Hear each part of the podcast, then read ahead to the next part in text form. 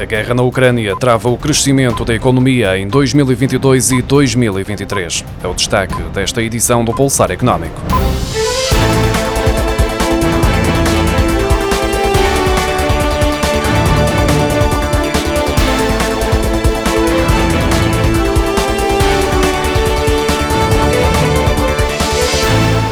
Crédito e Caucione prevê que a guerra na Ucrânia retire sete décimas ao crescimento mundial em 2022 e quatro décimas em 2023. A proximidade geográfica será um fator determinante para o impacto, especialmente intenso na Europa de Leste.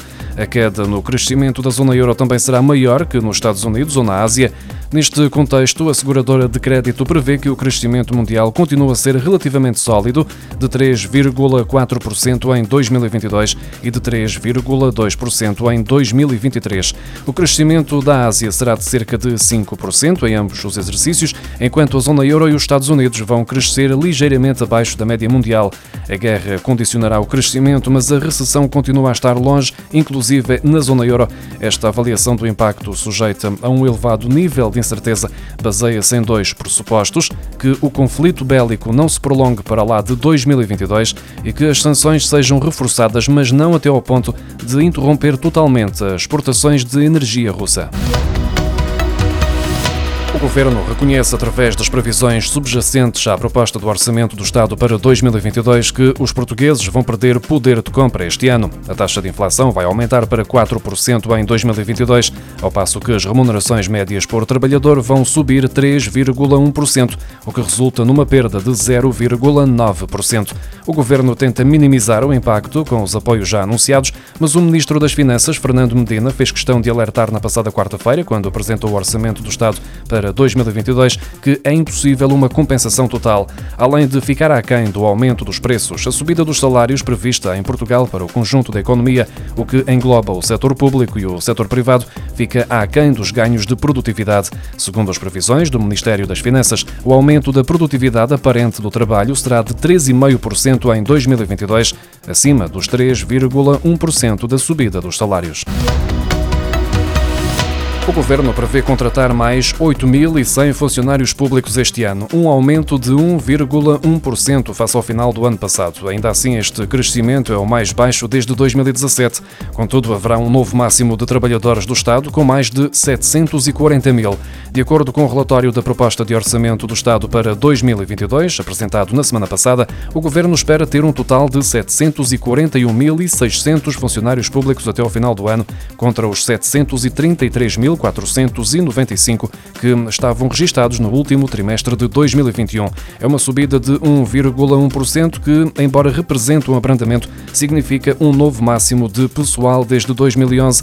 Haverá mais 1,9% de funcionários públicos do que em 2011. O relatório detalha ainda as áreas que vão ser reforçadas. Escolas, Serviço Nacional de Saúde e Autoridade para as Condições do Trabalho vão receber o maior número de trabalhadores. O processo de descentralização de competências agências do Estado também deverá levar ao reforço de pessoal na administração local, que no ano passado foi responsável por 27% do aumento de pessoal nas administrações públicas. A proposta de orçamento do Estado para 2022 tem previsto uma despesa de 294 milhões de euros, com o que sobra dos bancos falidos, mais concretamente o BANIF e o BPN.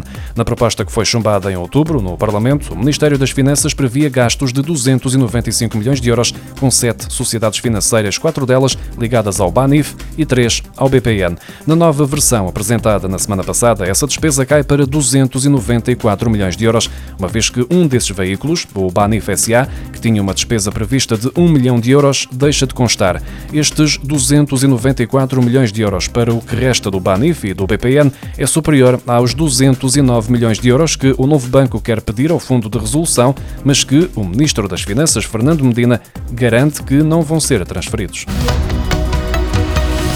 Os serviços de reparação de aparelhos domésticos e os queijos vegan, produzidos à base de frutos secos, frutas ou legumes, vão passar a ser sujeitos à taxa reduzida do IVA, que no continente é de 6%. O alargamento da lista de produtos sujeitos à taxa reduzida do IVA consta da proposta do Orçamento do Estado para 2022. O alargamento dos produtos e serviços que vão passar a ser sujeitos à taxa de 6% estende-se ainda à entrega e instalação de painéis solares térmicos e fotovoltaicos. A medida tem efeitos a partir do dia 1 de julho de 2022 e constitui uma novidade face à proposta orçamental apresentada em outubro e que foi chumbada pela oposição durante a votação na Generalidade. A proposta de orçamento do Estado para 2022 vai ser debatida na Generalidade na Assembleia da República a 28 e 29 de abril, estando a votação final global agendada para 27 de maio. Os trabalhadores independentes têm até ao final deste mês de abril para fazer a habitual entrega da declaração trimestral de rendimentos à Segurança Social referente aos meses de janeiro, fevereiro e março de 2022 para efeitos do cálculo das contribuições a pagar nos meses de maio, junho e julho.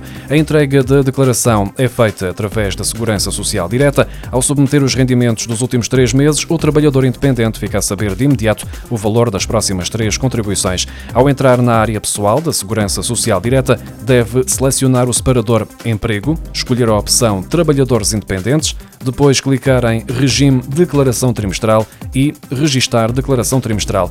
Esta declaração de rendimentos é entregue nos meses de janeiro, abril, julho e outubro, sempre com indicação dos rendimentos dos três meses anteriores, para que o valor das contribuições para a Segurança Social esteja adequado às possíveis oscilações dos rendimentos de quem não tem um salário mensal definido.